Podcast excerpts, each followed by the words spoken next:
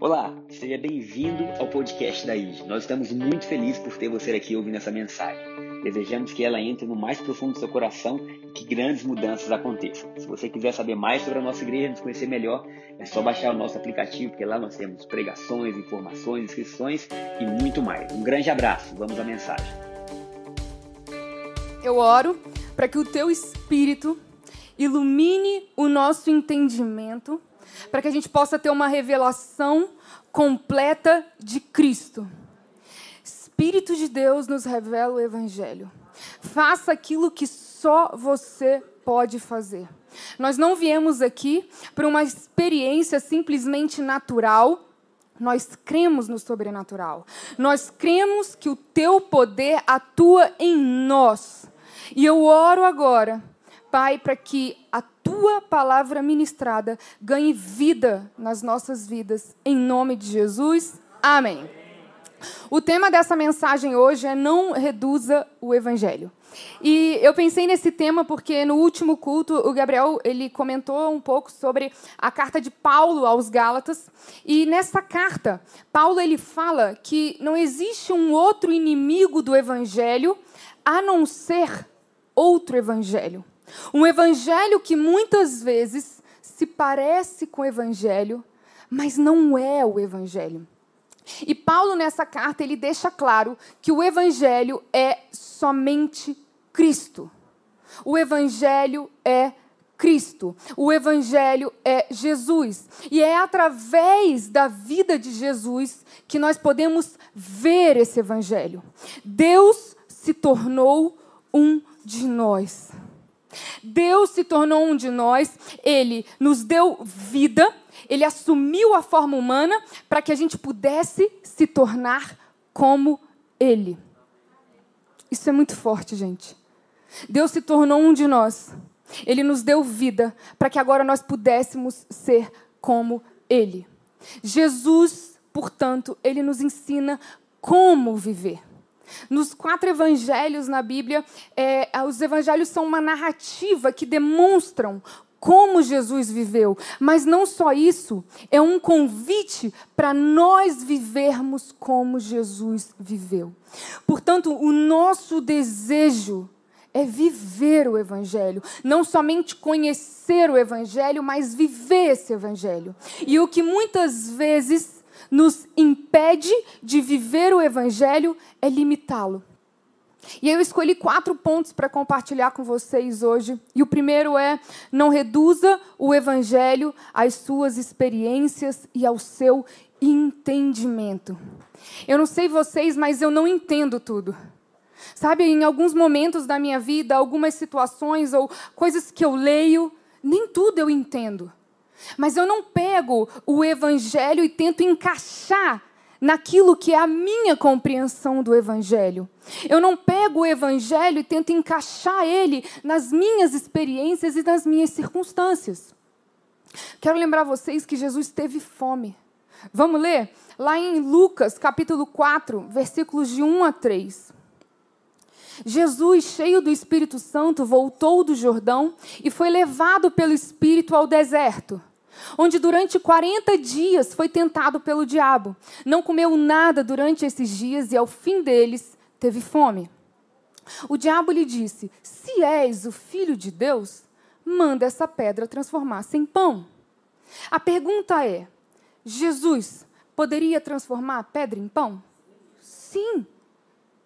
Ele é o próprio Deus, existe poder nele. E na verdade, o que o diabo estava fazendo ali era: como que você, sendo filho de Deus, pode estar passando por essa circunstância? Como você, sendo amado por Deus, vocês lembram que ele tinha, é, no batismo, ele ouviu a voz do céu dizendo: Você é o meu filho amado e em você eu tenho o meu prazer? Ele tinha acabado de ouvir isso, mas mesmo sabendo que ele era filho amado de Deus, que Deus tinha prazer nele, ele estava passando por uma circunstância, ele estava passando fome. E muitas vezes assim é nas nossas vidas. Algumas circunstâncias às vezes nos levam a pensar: puxa, mas essa circunstância que eu estou vivendo, mas eu sou filho de Deus, mas eu sou amado por Deus. Como que eu posso estar vivendo isso sendo filho e sendo amado por Deus?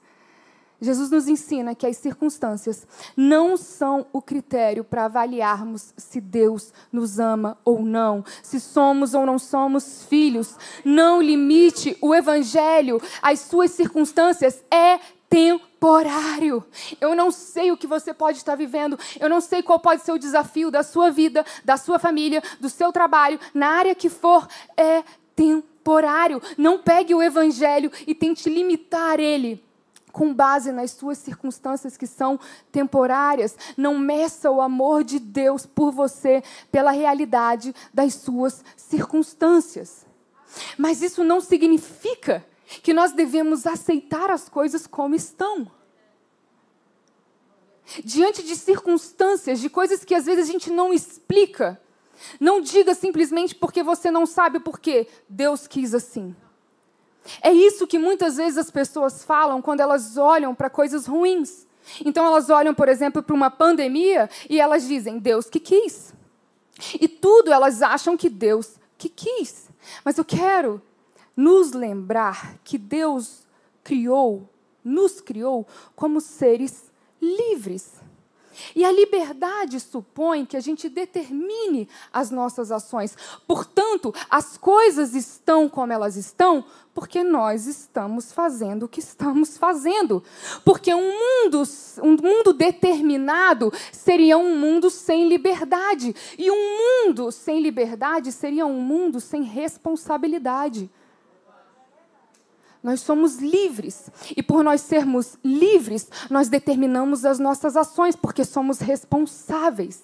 Portanto, quando a gente olha para as circunstâncias, quando a gente olha para o mundo e não gosta do que vê, não devemos justificar e dizer: é Deus que quis assim. O que eu posso fazer para mudar essa realidade?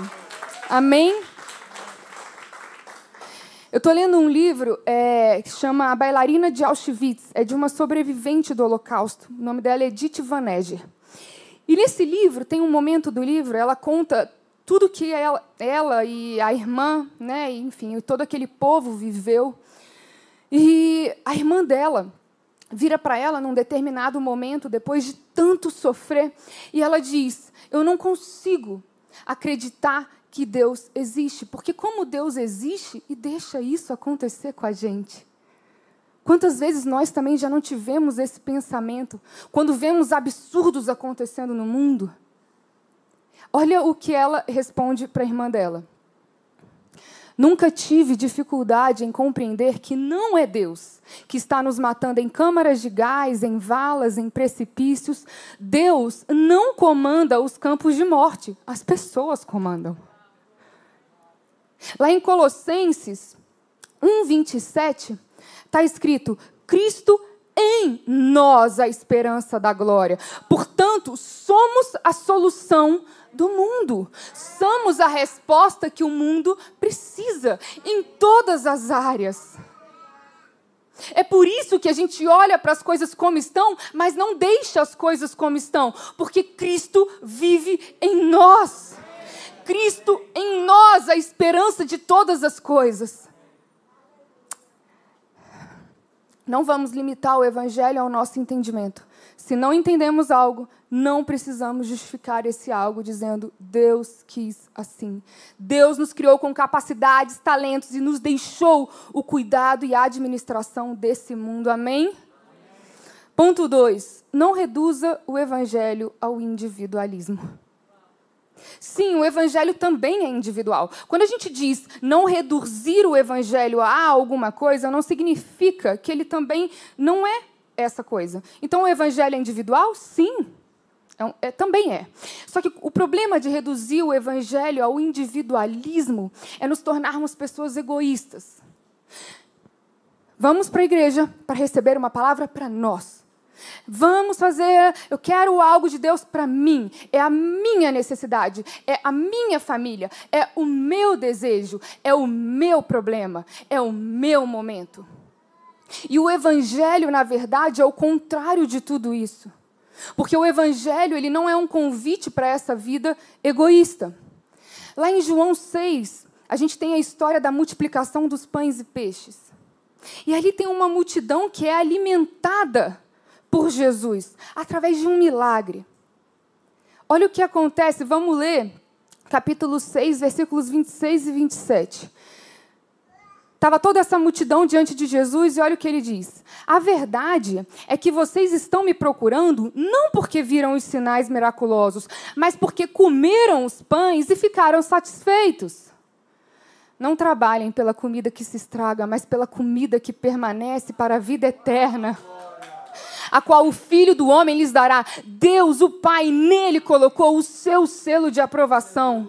O que estava acontecendo nesse momento é que a verdadeira intenção daquela multidão não era relacionamento, era buscar estar satisfeito. Será que o evangelho para nós também muitas vezes é, ah, é, o que eu, é, é a minha satisfação, é o que eu quero receber para mim? Nós queremos viver o Evangelho porque entendemos o Evangelho ou porque queremos ter as nossas necessidades satisfeitas. O Evangelho não é isso. O Evangelho não é um meio para que a gente tenha uma vida melhor. O Evangelho é o fim em si mesmo. Ele nos dá uma vida melhor, sim, mas esse não é. A gente não, não, não, não, não quer buscar o Evangelho por isso para simplesmente ter uma vida melhor. Viver o Evangelho é viver uma vida satisfeita em Jesus. É mais do que viver uma vida satisfeita por Jesus. É viver uma vida satisfeita em Jesus. Essa semana aconteceu algo muito legal. Sexta-feira eu estava à noite em casa com os meninos e começou a tocar uma música linda embaixo do prédio. E a gente foi olhar na janela, eu, o Lucas e o Pedro, e tinha um homem com um violino, uma música maravilhosa. E ao lado dele, um outro homem segurando um cartaz dizendo que eles eram músicos e que eles estavam passando por necessidade, que por isso eles estavam indo de quadra em quadra, enfim. O Lucas olhou e me perguntou o que, que era e eu contei para ele. Ele saiu correndo, foi na carteira dele e ele tinha 20 reais, que um dia ele trabalhou para o avô, tirando as, as graminhas lá. O vô deu 20 reais, ele guardou até hoje. De onde ele veio, né, amor? Que eu e você a gente não é assim. Amém. Os 20 reais lá dele. E ele foi e falou: Mamãe, eu quero dar todo o meu dinheiro para ele. Eu falei: Legal, vamos lá. E ele foi, pegou, entregou esse dinheiro para esse homem e ainda disse: Era tudo que eu tinha. Ai, mãe emociona, né? Não tem como. E aí ele foi, deu esse dinheiro. E na hora que ele deu esse dinheiro, tinha uma pessoa perto. E essa pessoa disse assim para ele: Sabia que porque você fez isso, Deus vai te abençoar? Aí, aí, subimos. Eu não estou brincando. Eu falei: Eu não vou tocar em nada, vamos ver. Ele virou e falou assim: Mamãe, por que aquela pessoa disse aquilo? Ali me veio uma alegria de saber que o meu filho está começando a entender o Evangelho.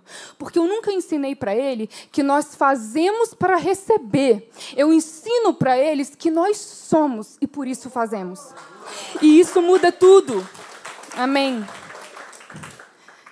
Porque nós temos já uma vida satisfeita em Jesus. Não é que ele não possa fazer por nós, ele faz. Ele é pai, ele tem prazer em nos abençoar, ele tem prazer em nos presentear, mas nós não vamos até ele. Por isso, nós já fomos presenteados, nós já somos satisfeitos. Amém?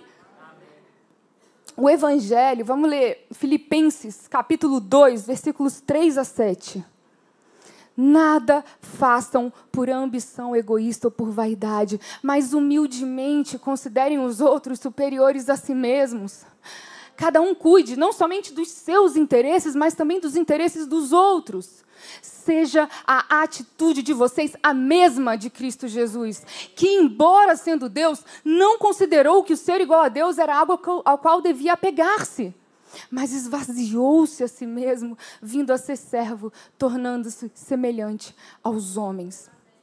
O evangelho, ele chega a ser um incômodo a quem quer viver uma vida egoísta, não preocupado com a realidade do mundo e das outras pessoas. Ele chega a incomodar. Quem lembra da parábola do, do, do bom samaritano? Um homem indo de Jerusalém para Jericó.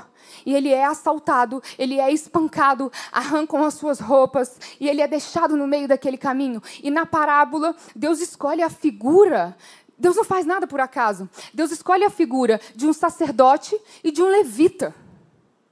Pessoas que eram muito benquistas. Pessoas que tinham uma figura muito importante. Pessoas que tinham uma figura que eram conhecidas pelo que elas faziam, pelo prestígio que elas tinham, pela forma que elas serviam. E aí Jesus me pega essas duas figuras, me coloca nessa parábola e faz com que essas duas pessoas passem reto por motivos que a gente não sabe quais foram. Mas ele pega um samaritano, e também não foi por acaso, porque judeu não se dava com samaritano. E ele pega esse samaritano e ele fala: esse samaritano amou sacrificialmente. Porque aquele, a verdade é que aquilo que aquele samaritano fez naquele momento poderia estar colocando a vida dele em risco. É porque o amor é uma coisa prática. O amor é uma coisa prática. E até que a gente que a gente não veja Jesus como o nosso bom samaritano, a gente nunca vai conseguir ser sacrificial em nosso amor pelo próximo. O Evangelho é um convite para nós sermos servos uns dos outros. É por isso que a gente não pode é, reduzir o Evangelho ao individualismo. Olha o que, que Paulo diz aos Colossenses: façam morrer tudo que pertence à natureza terrena de vocês, abandonem todas essas coisas. Existem sentimentos, existem algumas coisas que nós sabemos que é da nossa natureza terrena. A gente não precisa fingir que não tem. A gente tem. Só que a, a, o que Paulo está dizendo é: sabe isso que você sabe que é da sua natureza terrena? Abandona, faça morrer o que é da nossa natureza terrena, os nossos desejos egoístas, o medo, tudo isso a gente faz morrer. Porque existe uma verdade superior que é o Evangelho. Amém? Se você deseja viver o Evangelho, você vai ter que aprender a trocar o manto pela toalha. O que, isso significa? Nós sabemos que Jesus, no, nas últimas horas de vida dele, ele está diante dos discípulos, não tem um escravo para lavar pés. Jesus tira o manto dele. O que, que é um manto? Manto fala de posição, manto fala de autoridade. Mas Jesus tira o manto e troca o manto dele por uma toalha. E a toalha fala de serviço. A toalha fala de humilhação. A toalha fala de amor. Esse é o convite do Evangelho. Será que estamos dispostos a trocar o manto pela toalha? Na versão a mensagem, Paulo diz na, na, carta aos Colossenses, ele diz assim: Eu me alegro em meus sofrimentos. O tipo de sofrimento que Jesus suportou, eu não me recuso a suportar.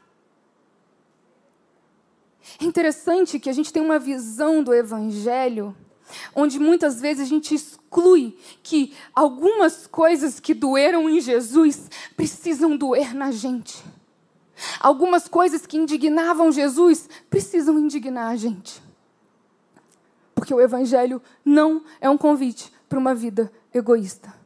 Terceiro ponto, não reduza o Evangelho a um código moral. O que é moral? Moral é um conjunto de valores, normas e noções sobre o que é certo ou errado, proibido e permitido dentro de uma determinada sociedade.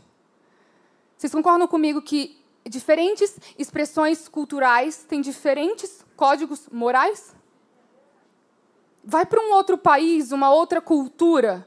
Muitas vezes o código moral daquela sociedade é diferente do nosso.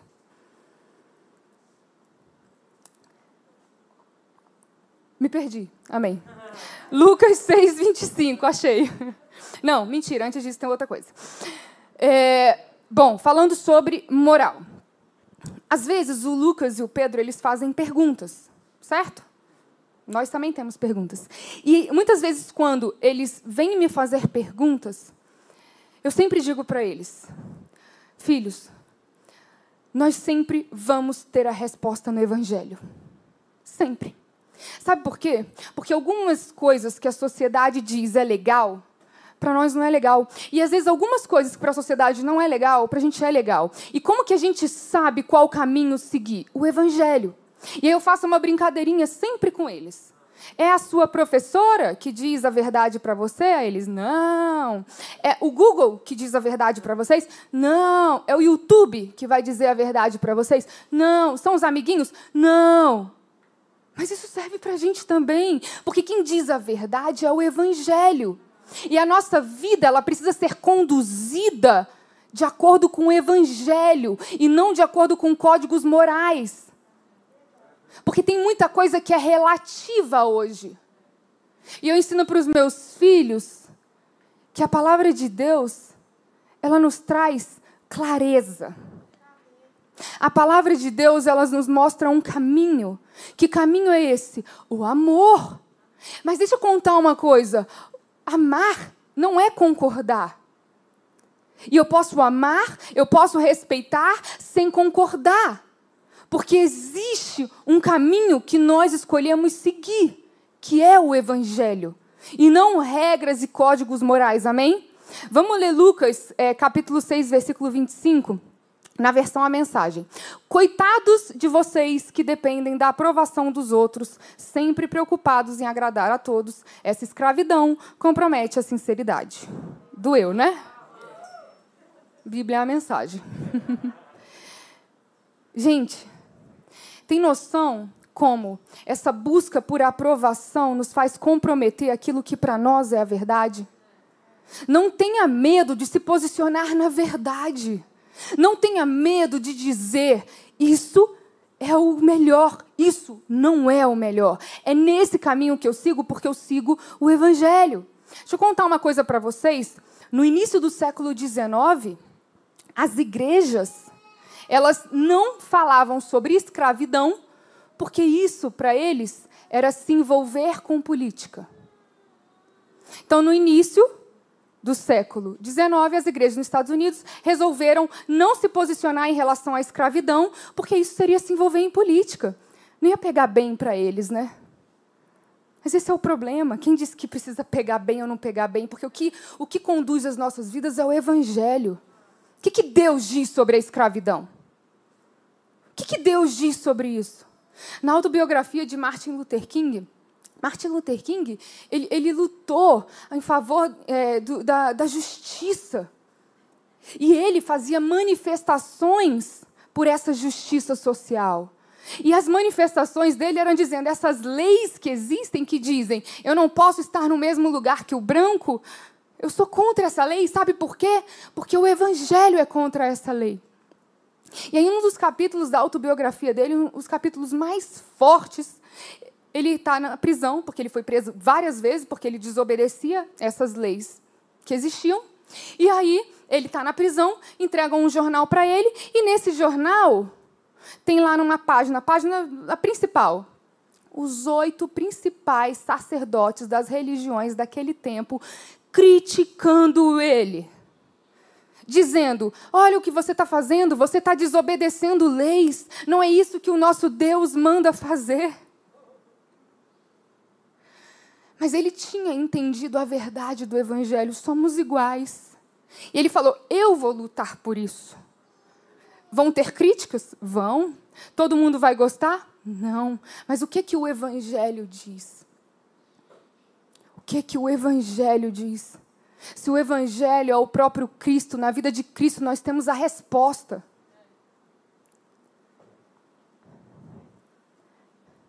Preciso lembrar também a gente que tudo o que Hitler fez na Alemanha nazista era legal. E que o, tudo o que os que tentavam ajudar os judeus faziam era ilegal. Mas não, vamos viver por regras morais. Deixe que matem. Não, não. Custe o que custar, vamos viver o Evangelho.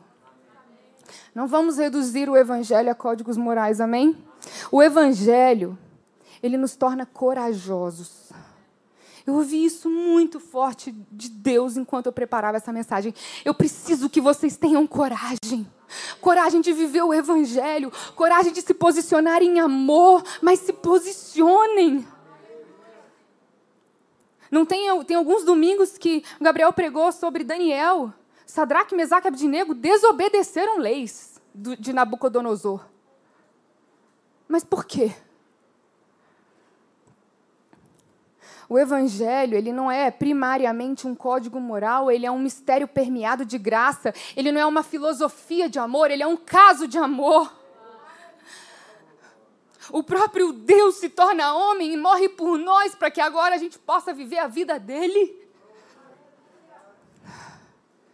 C.S. Lewis ele diz: as pessoas precisam ser mais lembradas do que instruídas. Porque o evangelho, no, evangelho a gente não controla ninguém, a gente não tenta doutrinar ninguém. A gente não, não, não tenta moralizar as pessoas, porque a gente entende que nada pode produzir um fruto que só o Espírito de Deus pode produzir. O amor que só Ele pode colocar. A coragem que só Ele pode nos dar. A indignação que só Ele pode nos dar. Jesus veio pregar uma nova moral. Jesus veio nos dar uma nova vida.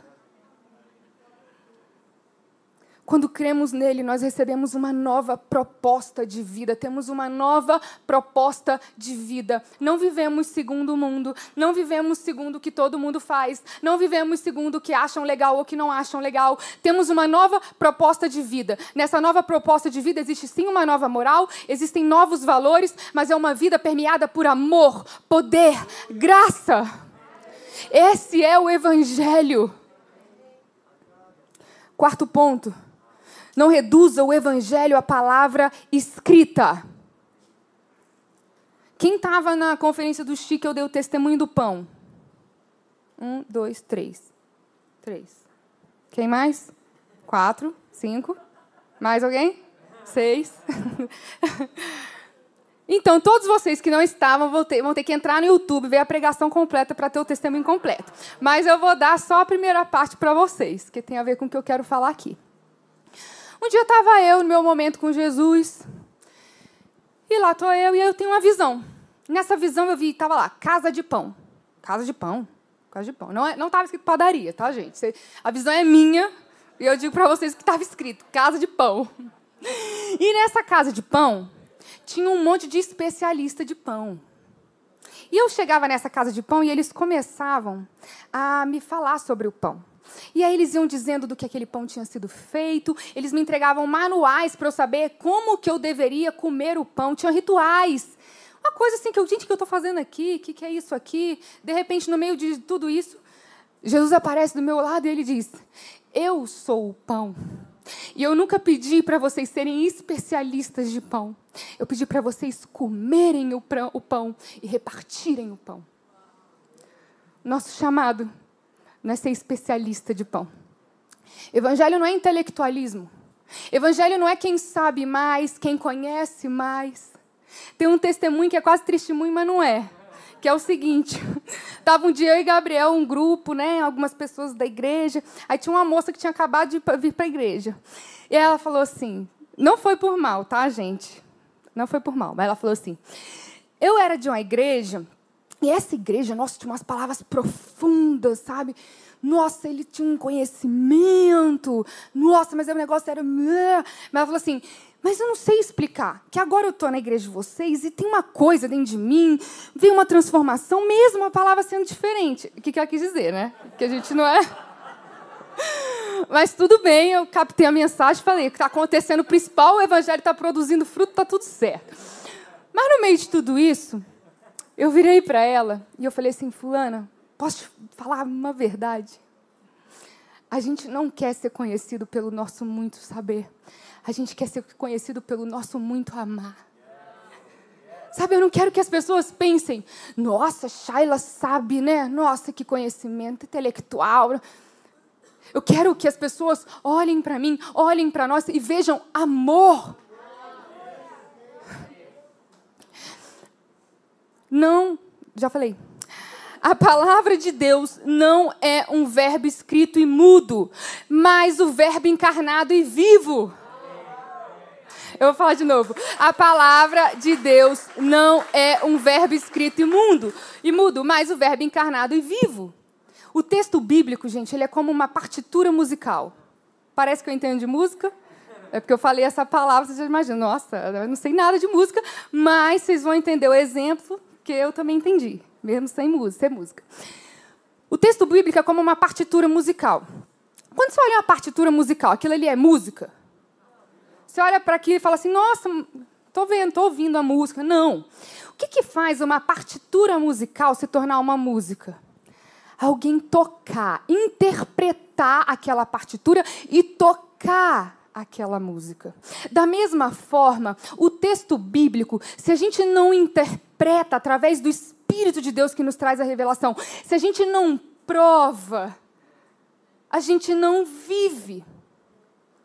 Existem muitas pessoas que sabem muito sobre a Bíblia e nada sobre o Evangelho.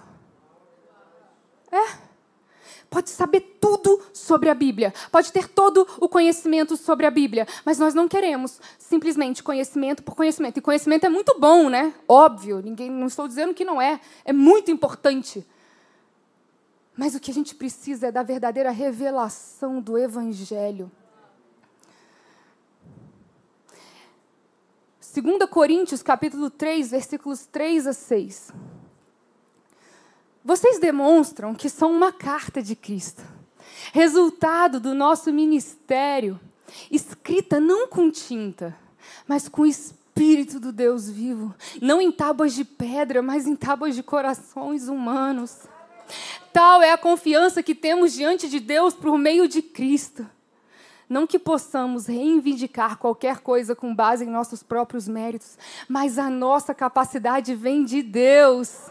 Ele nos capacitou para sermos ministros de uma nova aliança, não da letra, mas do Espírito. Porque a letra mata, mas o Espírito vivifica. Ei, igreja, somos cartas vivas. Somos cartas que estão sendo lidas, não por aquilo que falamos, não por aquilo que escrevemos, não pelos discursos que temos, mas pela forma que vivemos. Somos cartas que estão sendo lidas. O mundo vai conhecer o Evangelho através da vida que a gente vive. Nós não queremos ser conhecidos pelos nossos discursos. Nós queremos ser conhecidos pelos nossos frutos. Os nossos frutos. As pessoas vão olhar para a gente, elas vão até às vezes não conseguir entender. Mas vão falar: existe algo diferente. Existe algo diferente. E esse algo diferente é o amor, é o Evangelho, é o próprio Jesus. E eu já vou finalizar agora, queria chamar a equipe. A gente combinou que ele ia fazer isso, que eu sempre faço. O evangelho, ele fala de uma outra ordem de vida, sabe? O evangelho é a chance da gente nascer de novo. É a chance da gente nascer de novo numa outra família. É a chance de nos tornarmos filhos de Deus. É a chance da gente ter a certeza do amor e do perdão, não para que isso beneficie só a gente, é a experiência do amor e do perdão que nos leva a amar e perdoar como somos amados e perdoados. O Evangelho é o caminho, a verdade a vida. O Evangelho é Jesus. E tudo que não é Jesus não é Evangelho.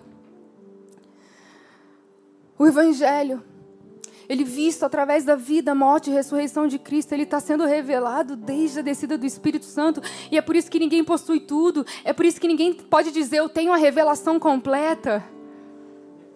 Sabe, Pedro, certa vez ele achou que ele já sabia tudo, ele achou que ele tinha a revelação completa, e aí Deus dá uma visão para ele, e coloca naquela visão animais impuros e diz: come. Ele diz: Eu não posso, é impuro. Ele, mas sou eu que estou te mandando comer, pode comer. E a partir desse, desse momento, o evangelho, que era privilégio de poucos, privilégio de um povo, se torna o evangelho de todos. O Evangelho é para todos, não importa o que tenha feito. Não importa onde está, não importa como está, o Evangelho é para você e ele não para em você. O Evangelho ele é visto através da sua vida. O Evangelho não é uma informação, ele é a encarnação da palavra. Não vamos tratar o Evangelho como mais uma informação. O Evangelho não é mais uma informação. O Evangelho é uma outra ordem de vida. Que o Evangelho, por nós anunciado e vivido, não seja reduzido às nossas experiências, às nossas circunstâncias, que ele não seja reduzido ao nosso individualismo, que ele não seja reduzido a um código moral, que ele não seja reduzido à palavra escrita. Que a gente possa ser carta viva, lida, que as pessoas possam olhar para nós e entender a verdade do Evangelho